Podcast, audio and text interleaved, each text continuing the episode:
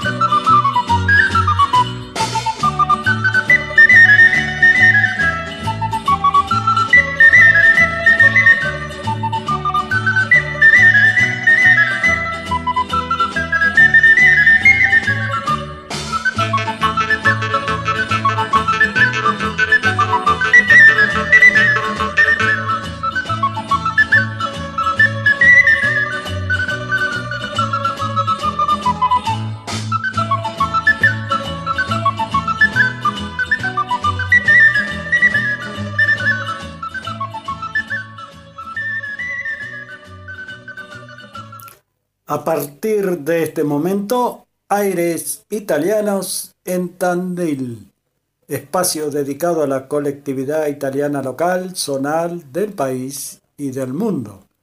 Tendremos noticias, recuerdos, música, espacios de medicina, invitados y las actividades de la Asociación Italianos en Tandil.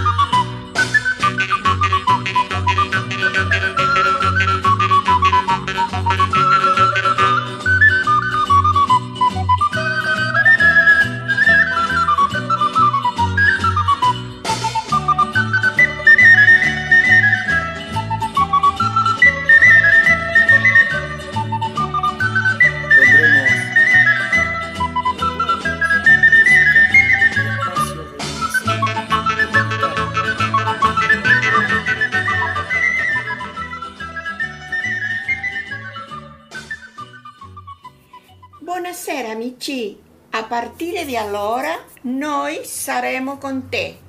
Carmen Bavaro e Omar Medici. Tante grazie a tutti.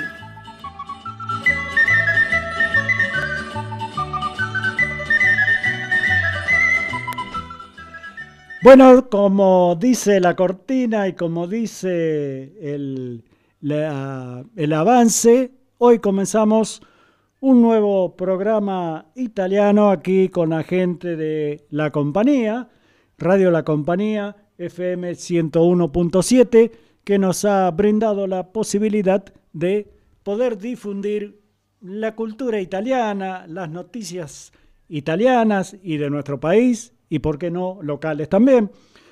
Vamos a tener, como decíamos en, eh, el eh, avance, muchos recuerdos, música, por supuesto, no va a faltar la música tradicional italiana, espacios de medicina, vamos a tener todas las semanas algún invitado que nos va a hablar de alguna especialidad médica, eh, invitados, por supuesto, y todas las actividades que la Asociación Italianos de en Tandil desarrollan en nuestra ciudad. Eh, el caso del cuerpo de baile y del coro que eh, dejan bien representada a la institución en distintos lugares donde se presenta. Hoy eh, vamos a tener como primer programa la presencia del presidente de la asociación, que seguramente en algunos minutos ya va a llegar. Eh, también le decimos que, bueno, nuestra compañera Carmen Bavaro Hoy no va a estar porque tuvo que viajar, ya era un viaje que lo tenía previsto, eh, así que eh, no vamos a contar con ella, aunque sí contamos con su eh, saludo en italiano. además, bueno, tenemos algunas novedades, algunas noticias de la institución y sobre todo de los cuerpos de baile. Y el cuerpo de baile infantil, tal cual decíamos ayer con, cuando estuvimos aquí eh, anunciando el comienzo de este programa. Eh, un cuerpo de baile que se formó el año pasado con, con chiquitos de 3 años, 4 años, 5 años. Bueno, está abierta la inscripción para integrar ese cuerpo. Hoy aproximadamente hay 10, 11 chicos. Eh, así que yo les voy a pasar el teléfono 2494 59 34 40 2494 59 34 40 ahí consultan con María José para eh, poder si quieren integrar los chicos eh, este espacio lúdico y de diversión centrado en el baile las raíces italianas así lo tituló la profesora eh, decíamos que, bueno, tenemos también algunos recuerdos, algunas noticias y también tenemos deporte. No va a faltar el fútbol, el calcio. Es muy importante eh, que tiene mm, sorpresas, podríamos decir, porque la gran diferencia entre los cuadros que están punteros cuando faltan 18 fechas es mucha. 13 puntos de diferencia le lleva al Napoli y al Inter Después vamos a estar dando eh, la tabla de posiciones y cuáles son los partidos que se van a jugar este fin de semana. También, eh, como ya veníamos informando desde la semana pasada, tenemos noticias del Sportivo Italiano, este equipo que representa a la colectividad en la primera C del fútbol de AFA, eh, que bueno, mm, vamos a establecer algunos contactos y trabajo tal vez con ellos eh, en el orden deportivo. Eh, la idea del club es, bueno, ir ampliando su panorama hacia el interior, incorporar eh, a distintas asociaciones italianas que por ahí estén interesadas a organizar un campeonato de fútbol, un, mini torneo. Bueno, ellos están dispuestos a también ayudar, así que de eso vamos a estar informando eh, con el transcurrir de los programas. Eh, mientras esperamos que llegue el presidente de la institución, también tengo algunos recuerdos y algunas efemérides. Por ejemplo, eh, alguno memorioso se debe acordar qué es o quién era el Costa Concordia. Exacto. Sabes, eh, Nacho, que el Costa Concordia eh, encalló, porque en realidad no se terminó de hundir todo, este crucero. Esto ocurrió el 13 de enero del 2012, hace 11 años de ese accidente. Eh, investigando un poco y leyendo, me quise ver qué era lo que había pasado en estos 11 años. Bueno, el barco, después de muchísimo trabajo, eh, para reflotarlo, o mejor dicho, para ponerlo derecho. Ustedes recuerden que encalló porque el capitán se acercó demasiado a la costa, ahí sobre la región de la Toscana, en la isla de Giglio, y le hizo una rajadura, digamos, ¿no? El barco que hizo, empezó a, llenarse de agua y se recostó sobre un costado. Eh, en realidad, eh, no es muy eh, chistoso, podríamos decir esto, ¿no? Porque murieron 32 personas y 64 resultaron heridas. Lo que sí es, hay que destacar y, ustedes se deben acordar que el capitán, Francesco Esquetino, se fue del barco, se bajó del barco antes que se terminara de, hundir, digamos así, ¿no? Eh, ¿Dónde está el capitán hoy en día?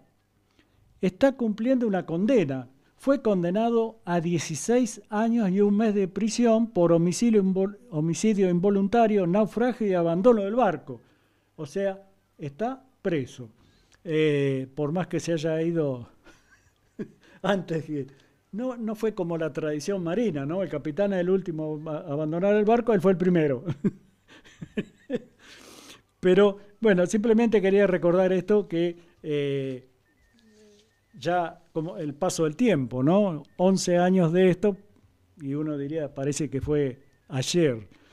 Eh, decíamos, y cambiando un poco la información, que el, calcio, el fútbol italiano, que siempre llama tanta la atención, que normalmente el dominio de algunos equipos como la Juventus, por ejemplo, eh, el Milan, Inter, que siempre están en los primeros lugares, en este caso está primero el Napoli.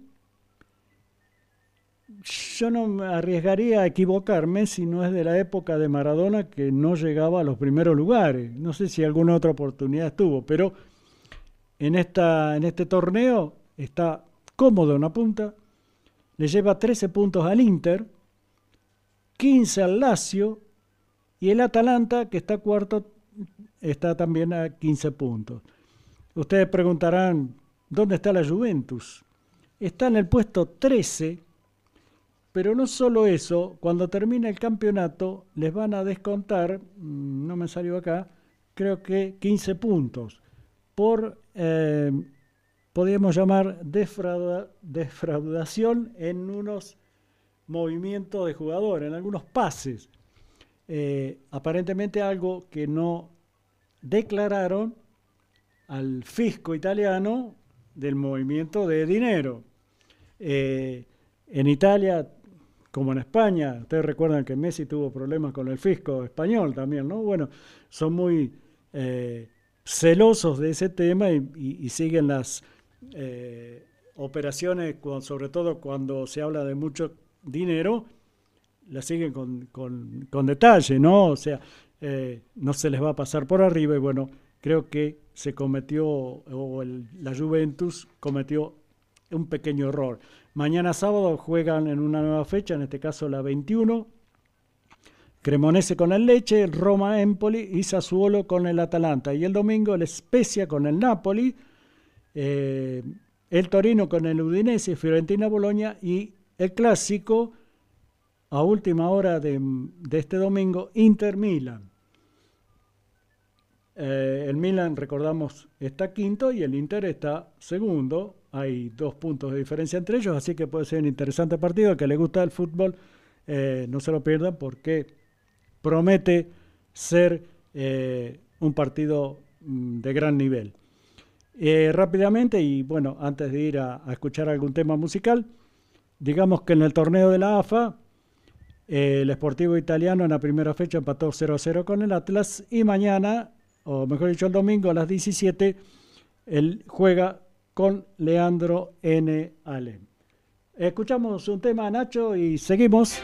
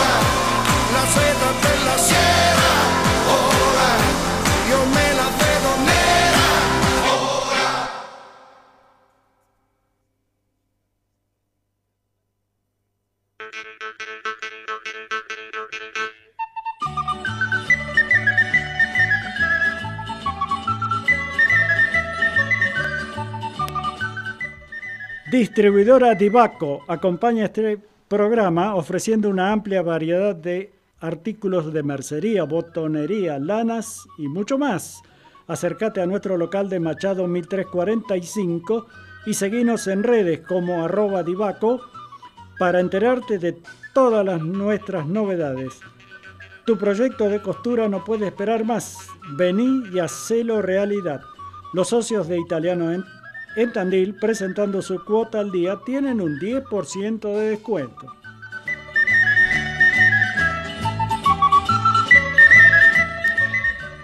Y hablando de italianos en Tandil, bueno, lo tenemos junto a nosotros al presidente de la institución, el señor Mauro Nardín. Mauro, gracias por venir. ¿Cómo estás? Buenas tardes. ¿Qué tal? Muy buenas tardes, muy contento de poder estar acá, muy contento de, haber sido invitado en el primer programa de radio que acompaña a la Asociación Civil Italianos en Tandil. Eh, me encanta la propuesta, ojalá pueda ser invitado asiduo y, poder conversar un poquito sobre la italianidad eh, cada vez que me convoquen. Bueno, esa es la idea. Ah, si, si estás disponible, puedes venir todos los programas. No, no, no tengo problema. Siempre, siempre que me llamen voy a hacer lo posible para estar acá acompañando. Tal vez los viernes se complique, pero bueno, en épocas de clase, ¿no? A lo mejor. Sí, sí, sí. Eh, bueno, vos sabés mi realidad familiar, tengo nenas chiquitas, eh, trabajo, así que es un poco andar siempre a las corridas, pero lugar y tiempo para dedicarle a la italianidad de Tandil es mi pasión, es lo que hago desde hace tantos años y es lo que seguiré haciendo con, con, mucho amor por mis raíces, así que siempre que pueda estaré acompañando. Bueno, eh, por supuesto yo ya conozco la historia, ¿no? Pero a lo mejor eh, tenemos oyentes que no saben, no conocen qué es Italianos en Tandil. Eh, Italianos en Tandil es una asociación civil que tiene aproximadamente cinco años de conformada como tal. Sin embargo, el germen del asociativismo italiano en nuestra ciudad es muchísimo más viejo. No voy a hablar de historia, pero todos sabemos que lo que es hoy, por ejemplo, la clínica Chacabuco, en sus orígenes fue la Sociedad Italiana de Socorros Mutuos. Los italianos, como también otras colectividades numerosas, se, organizaban en sus orígenes para poder suplir un poco las falencias de un Estado que todavía estaba en conformación.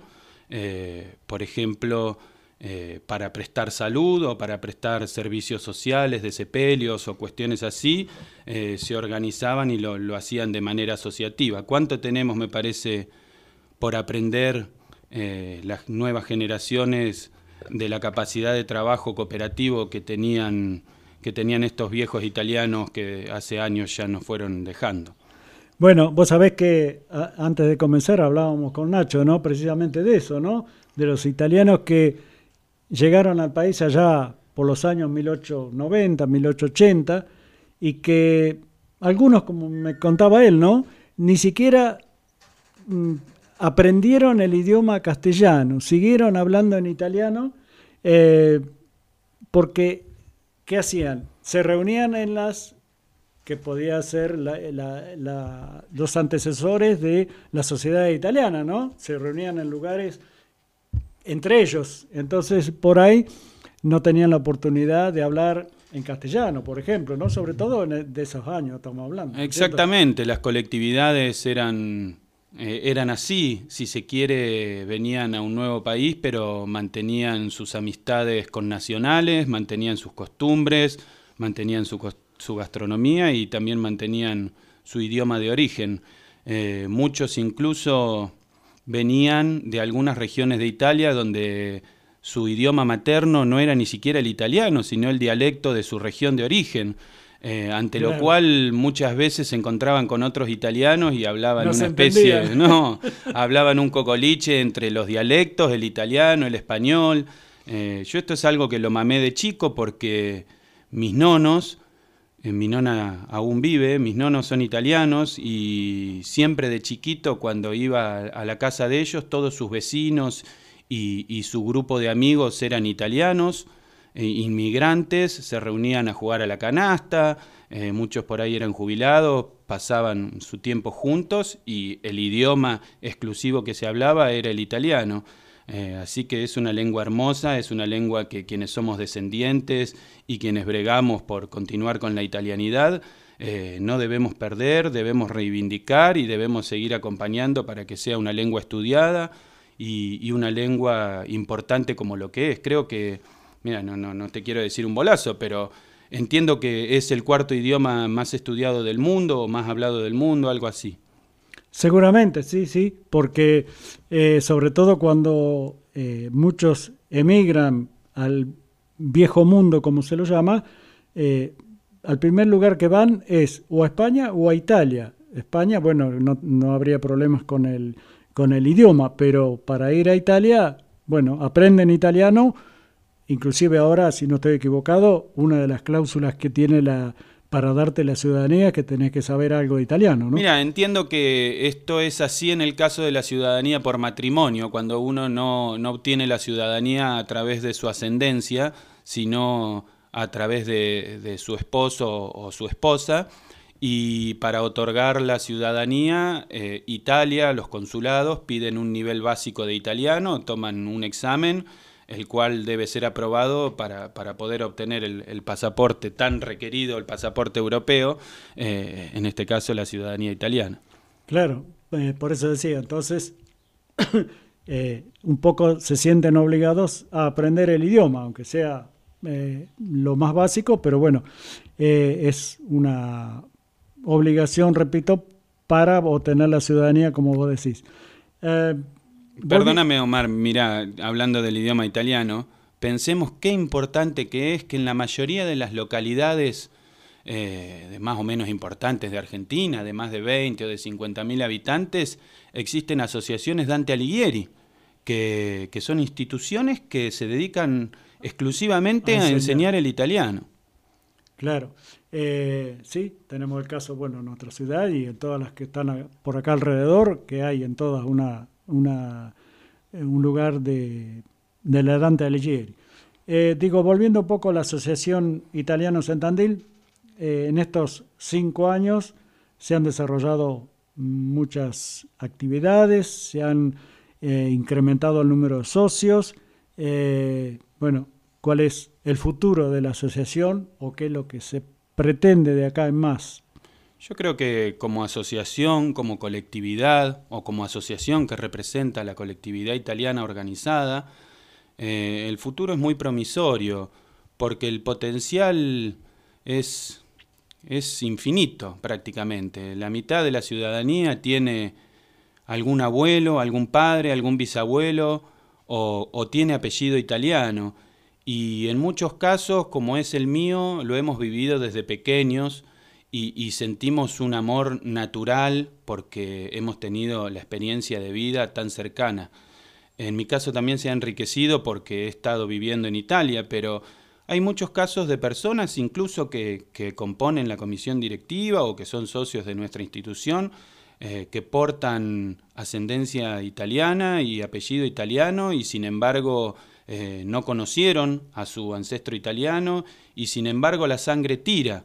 Eh, la sangre hace que sientan ese amor, ese amor por Italia, por la italianidad y esas ganas de participar. Y en ese sentido creo que, tiene mucho potencial la colectividad italiana para seguir creciendo y sobre todo para seguir desarrollándose, eh, haciendo actividades como hemos hecho estos años, un poco a los tropiezos los últimos dos o tres con el tema de la pandemia, pero siempre muy activos como comisión directiva y, como grupo societario. Eh, ¿Qué decir? Hemos hecho correcaminatas, estamos siempre presentes en todos los actos que somos convocados por el municipio, por la Unión de Colectividades, hacemos asiduamente café italianos para promover la conversación en la lengua que tanto amamos y tenemos miras de seguir haciendo muchísimas cosas. Tenemos dos grupos que son un poco el, corazón de la colectividad, que es el, grupo folclórico italo-argentino de Tandil, que tiene casi 40 bailarines. Tenemos el grupo de Bini, que también pertenece al grupo folclórico italo-argentino, que es el, cuerpo de baile de la colectividad italiana, eh, que se fundó el año pasado, el de los chiquitos, y realmente es hermoso, es hermoso ver el, semillero de la colectividad italiana tan activa, eh, con los padres tan felices de ver, de ver a esos chiquitos bailar las canciones tradicionales italianas. Y por otro lado tenemos eh, la agrupación coral, que fue un proyecto original de, Sergio Pianta y que actualmente es conducido por, como directora por Irina Taraborelli. Y bueno, y aparte un montón de socios que si bien no participan, ya sea del cuerpo de baile o del coro, eh, nos acompañan siempre en los almuerzos. Hacemos dos eventos muy importantes a nivel gastronómico durante el año. Uno es a mitad del año la Festa de la República, donde festejamos justamente el aniversario de la declaración de Italia como república y una fiesta a fin de año para cerrar el año, eh, que normalmente es un almuerzo o una cena, y siempre, siempre nos quedamos sin tarjetas mucho antes de, cercana a la fecha. Esto quiere decir que realmente hay muchas ganas y mucha necesidad de acercarse y de participar en la colectividad italiana. Eh, sí, con respecto a, bueno, al cuerpo de baile, al comienzo del programa precisamente estaba hablando de esto, ¿no? De eh, la inscripción para los chicos que quieran, los pequeños que quieran acercarse al grupo infantil, que bueno, estaba abierta la inscripción eh, para nenes y nenas de tres años en adelante. Este, porque uno ve con esos eh, nenes o los padres, como vos decís, que, bueno, de a poco se acercan, se han incorporado a la institución, se han asociado a la institución y participan de todas las actividades que eh, se desarrollan, lo cual es muy importante y, bueno, sirve, por supuesto, para el crecimiento de, italianos en Tandil. también es bueno, yo creo que esto que empezamos hoy, difundir todas las actividades, eh, noticias, información, porque por ahí muchos italianos no se enteran o no saben algún tipo de cosas que, bueno, uno trata de brindarle un servicio para que aquel que necesite algo, bueno, se comunique con nosotros, por supuesto, y, trataremos de evacuar todas las preguntas que nos hagan. Exactamente, pueden encontrarnos eh, hoy por hoy los canales de comunicación más habituales son las redes sociales. En ese sentido nos pueden encontrar en Facebook o en Instagram. Uno pone Italianos en Tandil y ahí salimos nosotros. Eh, nuestro logo es muy reconocible porque es la portada del parque, emblema de la italianidad local, porque es un monumento que fue donado y hoy es un patrimonio Hace 100, 200 eh, tan importante. Es un monumento que fue donado hace 100 años en ocasión justamente del centenario de la ciudad de Tandil y fue donado por la colectividad italiana. Así como los españoles donaron eh, eh, en paralelo para el centenario de la ciudad el castillo morisco que está arriba. Bueno, decía, nuestro logo es justamente la portada del parque con las dos banderitas, la argentina y la, la italiana, porque es lo que somos, ¿no? Somos tandilenses y somos ítalo-argentinos, amamos dos patrias, dos naciones, y nos sentimos identificados y, correspondidos con Italia y con Argentina. Eh, cierto. Eh, también, bueno, eh, hablando de la unión de colectividades, ¿no? creo que vos lo nombraste, este año es un año muy especial para Tandil, por, como vos decías recién, ¿no? El bicentenario y se supone, o, por lo menos se prevé, que haya mucha actividad. Eh, alguna de estas eh, fiestas, almuerzo que va a realizar la asociación eh, va a estar vinculada, por supuesto, a el bicentenario de la ciudad, supongo, ¿no? Será, se llamará, no sé, almuerzo del bicentenario o alguna relación con estos 200 años de Tandil. Seguramente, seguramente a nivel comisión directiva, recién estamos arrancando el año, arrancando las reuniones, nos falta mucho por definir todavía, pero por lo que hemos conversado, la mayoría de las actividades asociativas de este año van a estar cercanas a lo que es el bicentenario de nuestra ciudad, que es un evento único, irrepetible, que nos hace muy felices. También invitaremos, por supuesto, a colectividades de ciudades, de ciudades cercanas a que nos acompañen. En este sentido, haremos almuerzos y, participaremos en actos. Bueno, sin ir más lejos, creo que en, un par de meses o menos ya tendremos una primera actividad en conjunto con la Unión de Colectividades, que, será la feria gastronómica, que ya hace varios años que se hace. En ese sentido, por ejemplo, van a poder encontrarnos con nuestro stand, ofreciendo las comidas típicas que hacemos y seguramente con algún espectáculo de la mano del, grupo folclórico o de los chiquitos o de la agrupación coral, pero Italia siempre, siempre presente apoyando estos eventos. Eh, bueno, vamos a una pausa, Nacho, y ya seguimos con más programa.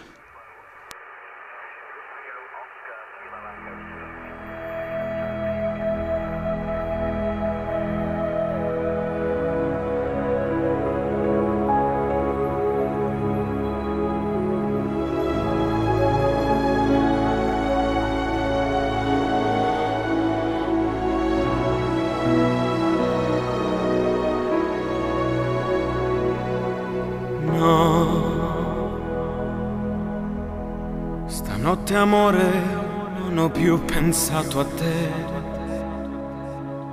Ho aperto gli occhi per guardare intorno a me. E intorno a me girava il mondo come sempre. Gira, il mondo gira nello spazio senza fine, con gli amori appena nati con gli amori già finiti, con la gioia e col dolore della gente come me. Oh,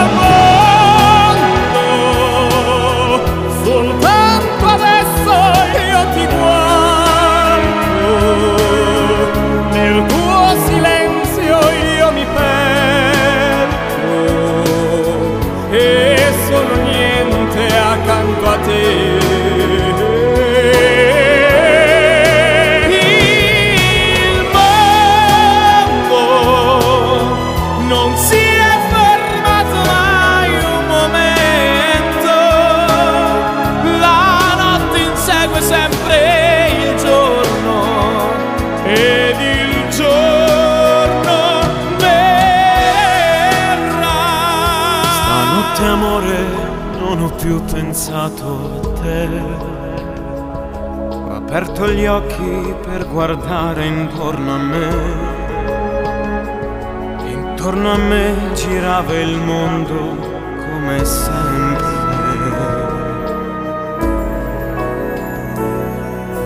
Gira, il mondo gira nello spazio senza fine, con gli amori appena nati con gli amori già finiti, con la gioia e col dolore della gente come me. Oh,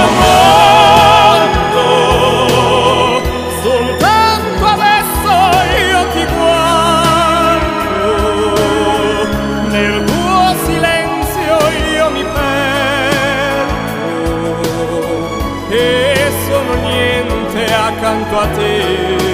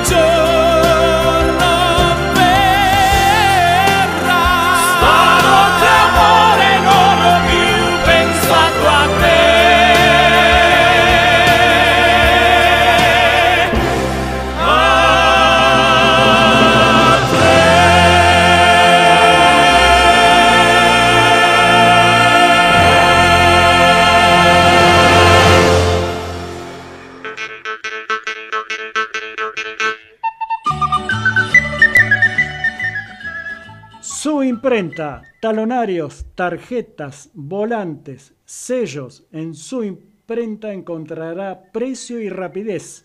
Consúltenos en Avenida Buzón 546 o al celular 2494 5091 71. 2494 50 9171. Helado Giuliani y tiene una super promo para este fin de semana. Desde hoy viernes, sábado y domingo, un kilo de helado de elección más un cuarto de crema de frutilla más un cuarto de banana split a solo 2.280 pesos. Lo encuentra a helado Giuliani en Paz 969 o en 9 de julio 344, teléfono 2494 484 400. Helados Giuliani. Qué ganas, qué ganas de ir a tomar un helado. Y ahora con la data que me estás pasando de ese precio, la verdad que helado Giuliani, eh, inmejorable. eh. Vamos a hacerle el honor, ya que está acompañando acá la programación. Y, vamos a pedir un kilito y viene, viene de Con un promo. cuarto y eh. un cuarto. Vienen estos dos cuartitos de regalo. Nada, Que espectacular. seguramente tus nenas van a estar más que agradecidas. Sí, sí, pero hay que regulárselo porque eh, si no se lo manducan todo de uno. El kilo para ella y el cuarto para vos. Sí. Eh, hablando de helados, eh, ¿es comparable el helado de Argentina al helado de Italia? Vos que estuviste viviendo en Italia, no sé qué época tuviste, si agarraste Mira, yo tuve, yo estuve más que nada en el invierno, eh, porque hice un año de escuela cuando tenía 17 años. Bueno, el año escolar es, es en la temporada primavera, invierno, otoño. Eh, otoño, invierno, primavera, mejor dicho. Y, pero sin embargo, por supuesto que, que tomé muchas veces helado. Hay algo que decir que Argentina tiene unos helados exquisitos, espectaculares, y es porque tiene el dulce de leche y todas las variables que tiene el dulce de leche, que eso no lo encontramos en ningún lugar del mundo, ni siquiera en Italia, que si se quiere es el- el- la madre de los helados a nivel mundial, es donde el helado nace, es quien tiene los helados más exquisitos. eh, Pero no tienen el dulce de leche. no tienen el dulce de leche. Tienen el ferrero, el bachi. La mayoría de los helados que nosotros comemos hoy por hoy de crema aquí en Argentina, que no son a base de, de dulce de leche o chocolate, eh, son inspirados en, en recetas italianas. ¿Qué decir? Acá en Tandil y en Mar del Plata y en, y en muchas localidades las primeras heladerías en realidad eran italianas. Eran familias italianas que se dedicaban a la heladería en temporada en Argentina y después viajaban y hacían la temporada en, En- en Italia. Italia, claro. Y durante el invierno cerraban las heladerías en, en sus respectivos países porque las ventas claramente bajaban mucho y, vivían así, seis meses en Italia, seis meses en Argentina. De esta manera empezamos a, conocer y a masificar los helados como el postre por excelencia que soy. Y allá en Italia también se conocen los postres helados, digamos, sí, eso de Sí, yo recuerdo, mira, haber comido algo que aquí nunca he podido probar algo semejante, que, que eran unos helados con café bueno, ahora aparecieron, si se quieren, las cadenas, los, helados tipo frappé o batidos, cosas así, pero hay otra cosa que además de los helados es exquisita en Italia y es el café. Yo soy un gran amante del café italiano, es un café muy gustoso, muy fuerte, normalmente corto y que te deja un sabor en el paladar inigualable y esto en combinación con el helado, un café frío con helado es realmente algo exquisito. Eh, y ya que estamos hablando de helados y bueno, y postres, eh, te pregunto por haber estado vos allá en Italia, ¿no? Eh, es como acá en Argentina, por decirte algo, la pastelería, las masitas, ¿es igual que en nuestro país o hay alguna cosa que sobresale? Digo alguna cosa, por ejemplo, acá si venís con una docena de factura, todos están contentos. No sé allá si es igual. No, allá tienen mucha pastelería basada en, la crema estrella de ellos, que es la Nutella, que es conocida en todo el mundo y, quienes la hayan probado van a concordar conmigo que es exquisita. Eh, pero por ejemplo lo que es para nosotros facturas y esta diversidad en las masas de facturas y la riqueza que podemos encontrar en las panaderías con, con minifacturas o cosas similares no se encuentran tantos. existen algunas alternativas, por supuesto, eh, que son parecidas a unas medialunas, no sé el nombre exacto cómo se llaman. Em, Habrá cremona allá, por, de algún lado ay, Bueno, la, pastelería también y, todo lo que es panadería, eh, somos hijos de los italianos en ese aspecto, porque viene de Europa esta costumbre de, acompañar todo con pan, por ejemplo, como somos los argentinos, que no puede el pan faltar en la mesa. Eh, fíjate que hasta lo usamos como sinónimo de comida, el pan en la mesa. y uno piensa que esto es normal y que es así, pero uno viaja a Brasil y, no existe el pan en la mesa. Uno va a Estados Unidos y no, existe el pan en la mesa y las panaderías y, y no tienen todas estas alternativas para comer. Mira, eh, te cuento una pequeña anécdota. Compartí nueve meses en Italia con, varios brasileros y, ellos decían eh, qué rico que era la, la, diversidad, la posibilidad de poder hacer sándwiches, panini en italiano, con diferentes tipos de panes, porque ellos no tenían esa riqueza en panificados como existía en Italia. Y para mí era bastante común, porque aquí en Argentina el comer un sándwich es una cosa muy, muy común. Un eh, choripán. Exactamente, exactamente. Allá no existe. No existe, no existe. En Italia sí. bueno, el choripán, por supuesto, no. Eso es Made in Argentina. Eh, pero mira, estoy pensando en cómo podemos hablar del helado, de la panadería, de las familias, de lo que sea, y todo lo podemos atravesar con la italianidad. ¿Cuánto de la cultura italiana está, está inmersa en el ADN de la cultura argentina también, ¿eh? Claro. Eh, vos sabés que, bueno, por ahí en los ratos libres estoy preparando algo sobre el bicentenario de Tandil. Y me llama la atención, hablando de esto, ¿no? De los italianos, de la, eh, de la inmigración italiana a nuestro país, sobre todo aquí a, nuestra ciudad, que en los primeros años después de la fundación, allá por 1825, 1830, 1832, no había italianos en Tandil la mayoría de los habitantes no eran italianos. Había muy poco, ¿no? La mayoría eran 500 habitantes. Me imagino que los daneses... 300 eran soldados y los otros 200 eran...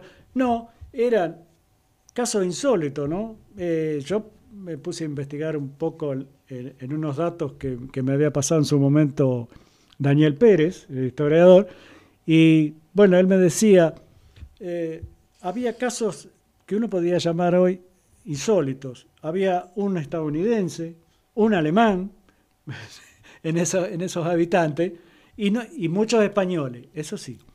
con el paso de los años fue disminuyendo la cantidad de, países, eh, como decíamos, alemanes o lo que fuera, y aumentaban los italianos. Y aumentaba la proporción de italianos. Y, después fue disminuyendo los españoles hasta cierto punto, ahí es donde aparecen también los daneses, pero ya los italianos eh, pasaron a ser un porcentaje mayor, hablando de 1850, por esos años. Y las oleadas inmigratorias italianas más masivas, donde incluso hay muchas localidades en la Argentina que fueron fundadas por contingentes, por comunidades de italianos que se bajaban de barcos y, iban, les entregaban un sector de tierras, eh, hacían chacras y así se formaba el núcleo de lo que posteriormente sería una ciudad. La mayoría data de 1870, 1880. Eh, como puede ser Avellaneda de Santa Fe, Resistencia Chaco, como puede ser Colonia Carolla. Son ciudades fundadas eh, por colectivos italianos. Eh, no es el caso nuestro, que somos una ciudad relativamente antigua para lo que es la edad de las ciudades en nuestro país, con, ya 200 años. Y sí, es verdad que, en aquel entonces, cuando fue la fundación de Tandil, la presencia de italianos era levemente menor que la de otros. Supongo que era porque la mayoría de los soldados que había, o, de los quienes integraban, digamos así, las Fuerzas Armadas de ese momento, eran de descendencia española, como había sido desde la época de no sé, de la Me imagino, y, acriollados, porque ya era lo que ellos se autodenominaban y se consideraban como criollos. Eh, entonces, eh, y, también hay que reconocer, o bueno, hay que entender que en esos años no era que venía un barco cada 15 días cargado de inmigrantes, ¿no? Tardaban meses en llegar y, y aparte nadie se iba tampoco. ¿Para qué te ibas a ir de Italia si en ese momento supongo que relativamente estaban bien? Hasta que llegó la guerra, ¿no? Aquí el, punto. Eh, eh, el, periodo entre guerras, cuando hubo aquella inmigración masiva de italianos, eh, fue porque volvían a su casa o a sus hogares o a sus pueblos después de haber participado en la Primera Guerra Mundial y encontraban solo miseria. no eh, tenían casa, no había nada. Pero previo a eso, recordemos que estuvo la ley Avellaneda, que, promovía a, fines del 1800, promovía la entrega de, tierras a extranjeros, incentivaba la venida de, de europeos, sobre todo a nuestro país, para poblar eh, la gran cantidad de tierra que tenemos como país para poblar la Patagonia, para empezar a, formar ciudades en La Pampa. Y ahí fue cuando empezaron a llegar las primeras migraciones masivas eh, en gran escala de, italianos en Argentina. Por eso digo que a veces hay muchos apellidos italianos o gente que, que tiene sangre y amor por Italia, que no conocieron a, su ancestro italiano porque justamente es de tres o cuatro generaciones para arriba. Eh, algunos tenemos el caso, como el mío, que vinieron en la última gran inmigración italiana, que fue la de la posguerra, después de la Segunda Guerra Mundial. Entonces lo tenemos acá cerquita y hemos convivido con, con estos italianos. De hecho, todavía hay muchos italianos que vinieron en aquel entonces que quedan vivos porque cuando vinieron eran chiquititos, eran bebés o eran niños y acompañaban a sus padres. Em, y después obviamente tenemos los italianos, las familias italianas que vinieron en, entre medio de, la, de, las dos guerras. Yo recuerdo siempre mi nono cuando contaba por qué vino a Italia y fue porque al volver de la guerra la miseria en su pequeño pueblo del norte de Italia era muy grande, la falta de trabajo, la falta de oportunidades y habiendo tantos argentinos, tantos italianos en Argentina, tenían, si se quiere, alguna puerta abierta ya para poder venirse. En el caso y algún tipo de comunicación seguramente tenían, ¿no? Los que, estaba, los que habían venido le decían a los que estaban allá, vénganse, que acá hay tierra, que acá hay trabajo. Exactamente, yo recuerdo cuando mi nona contaba, cuando vino mi, mi bisnona de Italia, eh, lo que era la sorpresa para ella después de venir de pasar hambre en Italia y encontrarse que aquí en las carnicerías les regalaban el hígado, las achuras, los cortes que por ahí no se comercializaban rápido, cuando ella jamás tenía acceso de comer carne. Eh, y acá en Tandil había tanta riqueza acá en Tandil, acá en Argentina, que se la daban a los animales domésticos, a los gatos, a los perros le tiraban la carne y allá ellos ni siquiera podían comer, eh, qué sé yo, carneaban un pollo y, hasta, hasta, las pezuñas se comían. Las patas hacían sopa. Por supuesto, por supuesto. claro. Bueno, hablando de eso, eh, los cortes, yo me acuerdo, mi abuelo era carnicero, eh, no era ya en, en los años 60, ¿no? Pero hasta regalaba la entraña, por ejemplo, que hoy es un corte caro. Hoy es un corte de lujo, que está de moda. Sí, sí, se revaloriza ahí. Tanta... Bueno, pero es como vos decís, eh, venía alguien llegado al país que no tenía y, se sorprendía por esas cosas. Aparte, eh, la facilidad que tenía dentro de, de su posibilidad de conseguir un trabajo, de tener un lugar. ¿Cuántos italianos se construyeron casa, barrio, no tenemos que ir muy lejos, este barrio de, esos años. Este, con el fruto de su trabajo se construyeron la casa. Hoy es casi te diría imposible. Hoy vivimos una realidad eh, que realmente es muy difícil que, un trabajador que tenga un, trabajo convencional, como ser trabajar en una carnicería o en una fábrica o ser un empleado de comercio, eh, tenga el potencial para adquirir o para construirse una vivienda. Eh, si no es con, algún programa del Estado. Eh, porque los créditos privados también son realmente inaccesibles.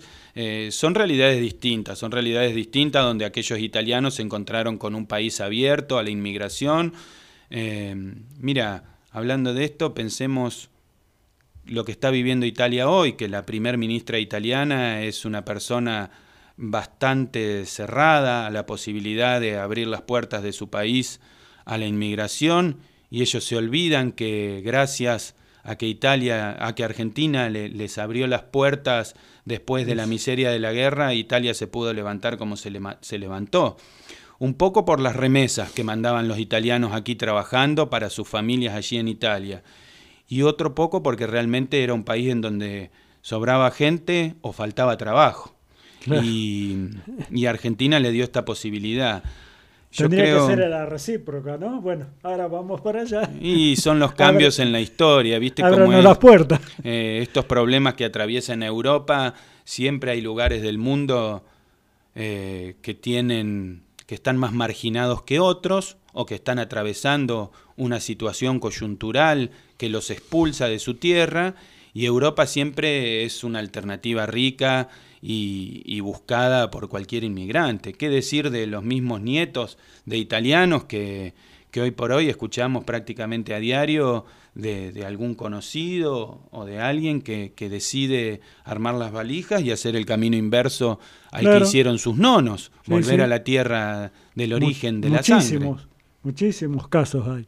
Eh, Italia, bueno, también un poco eh, quiere frenar ese ingreso seguramente pero más que nada por el tema de África o de los habitantes de África que cruzan a Italia, ¿no? Es un problema para ellos que todavía no le han encontrado mucho la vuelta, digamos, ¿no? Eh, las oleadas de, africanos que aparecen en Lampedusa, en Sicilia, todo el sur, claro, eh, les, les ocasiona cierta complejidad en su economía, tal vez, o cómo ¿qué hacemos con esta gente, no? Africanos, marroquíes, sí, todo lo eh, de algunos países de, Europa del Este, Albania.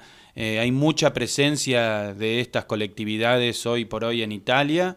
Y, y, hoy seguramente hay ucranianos. Eh, en cantidad también. También. Es difícil la convivencia. pensemos que Italia es un país con una población nativa italiana muy envejecida donde la tasa de natalidad es muy baja y gracias a la inmigración se mantiene. La realidad es que si Italia no tuviera la, inmigración de extranjeros que tiene hoy, eh, estaría su población viéndose disminuida constantemente. Sí, y también digamos que la superficie de Italia es como la provincia de Buenos Aires o menos. Entonces, la, digamos así, la capacidad no es no sobran tierras, por decir como pueden sobrar acá en el sur. Mira, eso, eso es porque nosotros tal vez como habitantes de, nuestra querida Argentina estamos tan acostumbrados a la inmensidad, a, la grandilocuencia de los lotes y a las distancias entre una ciudad y otra que nos parece, pero uno piensa en Japón, que es un país muchísimo más pequeño, Ah, muchísimo más poblado. Eh, Que estuvo en- destruido en la guerra. En Italia hay pueblitos muy cerca unos de otros, eh, tal vez a 5 kilómetros hay un pueblo, 10 kilómetros más allá hay otro, y están interconectados. Y es, es una realidad distinta a la que nos toca a nosotros, porque si se quiere hay muchos pueblos de la provincia de Buenos Aires, del interior de Argentina, eh, que no son pujantes, que, que tienen una población envejecida, porque los- la población joven de esos pueblos se va a las ciudades más grandes, los alrededores de Bahía Blanca, eh, todos Sí, esos pueblitos. nomás. Lo- lo- los pueblos de la zona rural, acá, acá, eh, digo acá, Iraola, La Constancia, eh, todos estos pueblos, no tienen gente porque, como decís vos, lo- los jóvenes dijeron, no, no, me voy a Tandil. En ese sentido, Tandil es un polo muy atractivo para, para todas las localidades cercanas porque es una ciudad pujante. Bueno, la realidad italiana es un poco diversa. Al estar tan interconectados, tan accesibles todos los pueblos, el transporte público y la red ferroviaria mucho más importante que la nuestra, entonces hay, si se quiere, más pujanza o una vida más activa en, en los pequeños pueblitos. Pensemos en un pueblito de 2.000 habitantes en Argentina y estamos pensando en una localidad que uno pasa a la hora de la siesta y no ve un alma. Y pensamos Claro. en una localidad pequeña de Italia y seguramente sea un lugar muy turístico o muy bello o que constantemente va y viene gente de pueblos cercanos. Son, son diferencias Claro. estructurales entre, Ah. entre este país y Italia. Acá, allá haces, no sé, 400 kilómetros y vas de una punta a la otra a Italia. Acá haces 400 kilómetros para ir a Bahía Blanca. Sí, sí, uno va a la playa y ya hace, eh, recorre Italia de, de oeste a este. Claro. Eh, ¿Cómo andamos con el tiempo, Nacho? ¿Cuánto nos falta? Bien. Este, antes de seguir, bueno, le, le vamos a mandar un saludo a Cristina Contrada, porque ella está tomando mate y escuchando el programa. Ah, ¿qué tal, Cristina? Eh, bueno, qué lindo que nos estés escuchando. Un gran abrazo para vos y, por supuesto, para nuestro queridísimo Silvio, un estandarte de, la colectividad italiana, un poco quien me abrió las puertas en su momento para participar del asociativismo. Yo en eso te- te hago una pequeña particularidad. Yo vengo más primero de, la friulanidad. El Friuli es una región del norte de Italia donde, donde vinieron mis abuelos y, y lo que yo siempre escuchaba de Italia era escuchar del Friuli en realidad. Eh, y los friulanos eran, si se quiere, muy cerrados, estábamos muy metidos en nuestra asociación friulana y nos relacionábamos con friulanos estrictamente. Eh, la realidad, con el tiempo, todas las asociaciones regionales en Tandil eh, han ido decayendo, han tenido discontinuidad en la renovación de, de gente, Sí. por lo cual la italianidad unida es la alternativa de asociativismo que, que se vislumbra para el futuro. Y en ese sentido Silvio fue un pionero, eh, siempre trabajó mucho por, por los italianos de Tandil, fue un gran representante de Italia, siempre portando nuestro estandarte tricolore eh, en la unión de colectividades y le agradezco realmente de corazón eh, ser un poco mi padrino en el asociativismo. Bueno, ya lo vamos a, a, A invitar a, a que invitar, nos acompañe. exacto. sí. Vamos a ver si quiere, porque viste que por ahí me- es medio remiso, pero bueno, para que hable un poco de su vida dentro de, como vos decís, ¿no? de la italianidad de su región eh, y también, ¿por qué no?, de su actividad deportiva, que es mucha. Este, bueno, creo que nos hemos si no nos quedamos sin tiempo, estamos a 30 segundos, 60 segundos. Así que bueno, nos vamos a despedir. Gracias, Mauro, por, por habernos acompañado en este primer programa. Seguiremos, por supuesto, eh, invitándote a que vengas a conversar cuando haya alguna actividad de la asociación, algo que anunciar. De cualquier manera, nosotros también lo vamos a hacer. Y bueno, nosotros nos reencontraremos el próximo viernes a las 18, sí. Eh, sí, muchas gracias Omar. Realmente para mí es un placer estar acá compartiendo este primer programa de Italianos en el Aire de Tandil y agradecer realmente la confianza profundamente a la radio que, nos da espacio, que es Radio La Compañía, porque eh, hace mucho tiempo que estábamos con ganas de, formar un programa de radio y ustedes con Carmen tomaron la posta, así que muchas gracias y esperemos seguir viéndonos todos los viernes por bastante tiempo. Esperemos que sí. Gracias, Nacho.